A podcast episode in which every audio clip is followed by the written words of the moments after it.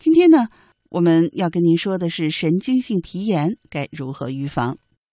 其实有的时候经常混淆的有一个问题，嗯你比如说神经性皮炎，啊，现在非常多。嗯嗯嗯这个问题，呃，可能患者需要可能了解的可能更重要一些，嗯因为什么呢？我们说神经性皮炎也是皮炎的一种，嗯但是呢，刚才咱们说过，这个日光性皮炎也好，是接触性皮炎、过敏性皮炎也好，它相对特殊一点。特殊在哪儿呢？它是我们说一般的好发部位，就是比如说脖子，嗯。或者胳膊肘，嗯。或者腿上、脚背，嗯。哎，有一块比较鼓起来啦，嗯。比较厚，嗯。呃，经常痒，嗯。然后去老去抓它，嗯。就变厚了。嗯。但是呢，这个呢，一般我们说是叫神经性皮炎，嗯。它跟精神紧张是相关的，啊。或者是有神经因素的参与。嗯。因为什么呢？呃，其实我发现好多的患者有一个心理啊，就是这个东西长在那儿鼓起来了，嗯。我觉得这个东西不舒服，嗯。其实不一定特别痒，嗯。就要把它给抠平了。啊老去搔抓呀，嗯把它抠平啊，再皮儿给弄掉啊，嗯逐渐的这个东西本来一点点，也许一开始就是个蚊子包，或者是太阳晒了一下，嗯。逐渐的那个东西就慢慢的变厚、嗯。变大，嗯就成了局部的一块儿，然后就老去反复抓，越来越厚，它总也不好。嗯嗯，这个呢，我们就是要神经性皮炎。嗯嗯、这个呢，所以说有两句话，就是说这个东西是抓了永远好不了。嗯就是你不管走多少家医院，看多少个大夫，嗯因为你没有停止碰它，嗯它肯定是好不了的。嗯第二句话就是不抓它自己就能好，哦，因为、就是因为什么呢？这个东西皮肤啊，人的皮肤，比如受外伤或也好，它很快就能封口长上，嗯它有再生的能力，嗯它不断的能够再生。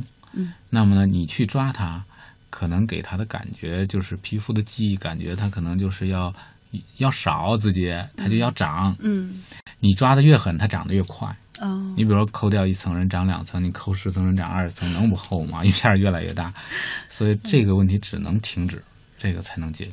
那这个神经性皮炎是不是可以理解成更多的是心理因素造成的？有关系。嗯你比如说，呃，湿疹的患者嗯有时候就跟神经性病混在一块儿。嗯嗯这个湿疹长了一块儿，老不好，老去刺激它，刺激它，嗯老去弄它，它有时候就转化成了神经性病。哦，所以这也是患者为什么今天说我是神经病炎，那一天说我是湿疹。嗯嗯你比如说这个呃湿疹一块儿不好，老抓老抓厚了。大夫一看，哦，神经性皮炎，啊，抹点药回来了。哎，过几天他可能湿热了，吃什么东西不合适，那神经皮炎那又出水了，又那什么了，又变成湿疹了哎又回来一看，又变成湿疹了。所以说他很很困惑，在这儿他有这个问题。还局部刺激还是一个重要的因素。嗯，那就是说，对于我们神经性皮炎的患者，那我们应该跟大家怎么说呢？就是用我们的意志力，呃，把它忽略了，不要理它，对，还是尽量不抓，呃，或者我们有时候叫患者实在不行就冻点冰棍儿冰箱里。啊？你要是真痒的受不了，就冰一下子，哦它痒的感觉可能会好一些，它就可能不动，或者转移一下注意力。转移一下注意力，对，嗯我们开玩笑说不行挠墙根儿吧，那怎么办？嗯，就别挠您那个他有时候不那么痒，啊，他实际上是心里越越对看着，他就老是想去给抠掉了。对对对对这个东西你只能转移注意力来解决这个问题。嗯哎，那我顺便问一句，嗯你看我们家孩子吧，平常从来不给你喊痒痒，只要一开始弹琴就开始哎痒痒，我这儿痒痒那儿痒，弹一会儿不行我痒痒，不行我得痒痒，有点关系，这属于不想弹琴的 造成的。找理由呗。嗯，但是你看他确实又痒，可能那个湿疹给他影响挺大的，他觉得那个那个出现了，你可能就比较重视。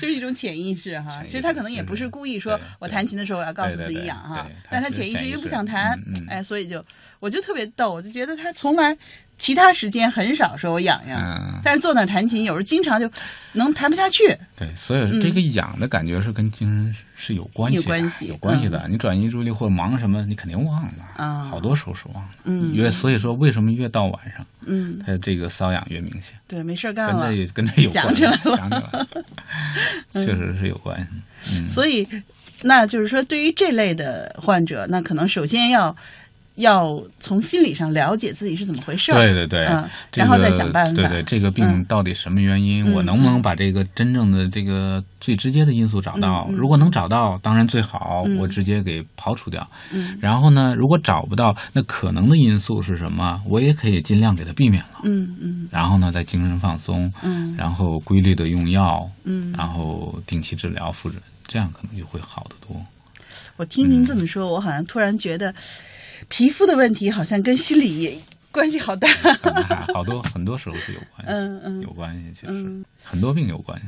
嗯，亲爱的听众朋友，您正在收听的是中央人民广播电台老年之声的健康之家，我是西子。今天节目的上半时段，西子为您安排的是广安门中医院皮肤科主任医生崔炳南大夫和我们谈神经性皮炎的防治问题。我们想这个湿疹哈，它带个湿字儿嗯，它是指的是就是说它那个出水儿的问题，还是因为我们常说的体内就中医讲的体内有湿呢？这两个很难分开。嗯其实，中医我们那个就比如说湿嘛，嗯那可能是它的病因和它的病症型，嗯对吧？嗯这个呢，它有的时候我们中医也皮科嘛，它有的时候它内在的那些表现可能表现不出来。嗯其实这个皮肤的表现也是他身体内部有湿的一个表现。嗯嗯，比如说你这个皮肤干燥，我们可能说你可能是血虚、阴虚，嗯哎，这种体内的症状。所以他的这个皮疹的表现也是你这个症型和病因的一个怎么说呢？叫做他的证据。嗯嗯，你通过这个可以推测，或者是再综合别的舌苔呀、脉象啊什么，看看他这个人是不是真正的是这样。嗯当然，其他还有特殊的情况下是另外一回事儿，就是比如说你看着是湿，但可能他体内是另外一种情况，这种情况也有，但毕竟是少数。嗯嗯，我们说大多数情况他们俩是一致的。嗯。嗯那刚才我们说到了湿疹的几种可能哈，呃，一个是就是湿热排不出去，嗯对还有一个血是虚阴虚，血虚阴虚的这种啊皮肤干燥，皮肤干燥还有一种是神经性的，就是说自己老自己老自己跟自己过不去的，嗯啊。嗯，还有其他的症型吗？呃，很多。很多，如果是嗯。说，比如说常年不愈或怎么着，它也有可能出现这种血瘀症的呀，或者还有我们说，比如说脾胃的问题，嗯小孩儿的湿疹、嗯是吧？嗯很多从小就有湿疹的人，嗯我们现在一般叫特性性皮炎，嗯就过敏体质的表嗯现。嗯典型的表现，你比如说就以呃嘴周围，嗯或者是这个呃这个肘窝，两个肘窝加上两个这个腘窝，膝盖这块的腘窝，嗯这个我们叫中医里边有个词儿叫什么呢？就有个病名叫四弯风。嗯这个四个弯的地方，老是皮肤就干呐、痒啊什么的，这种孩子现在越来越多，叫四弯风，嗯其实就是一种过敏体质，嗯叫特应性皮炎。嗯嗯嗯，这种孩子现在很多，这种一般是说我们讲叫先天这个脾胃不足的人比较多一些，嗯，跟脾胃的关系呢。那怎么办呢？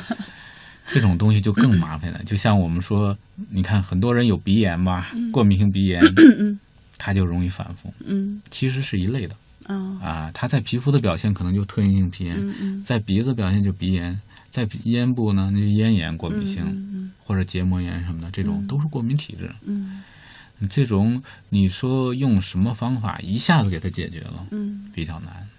哦。嗯，哎，您刚才说这个这个这个窝啊，我今天还在看一个帖子，说这个拍这个肘窝和腘窝除湿呢，这个有根据吗？就是拍的时间长了会给拍紫了，啊，那不是，那我觉得不就是他说拍的紫的人就说明湿气重。嗯，不是不是不是，这这还有很多人说拔罐儿拔紫了就那什么，嗯 其实这跟时间长短有关。我想啊，你拍两下不，同的体质拔罐儿的反应肯定不一样啊。而且力度什么的，嗯嗯它都不一样，可能嗯，我觉得不是很一致，跟那个体内真正的情况没有嗯。没有这种诊断的方法，起码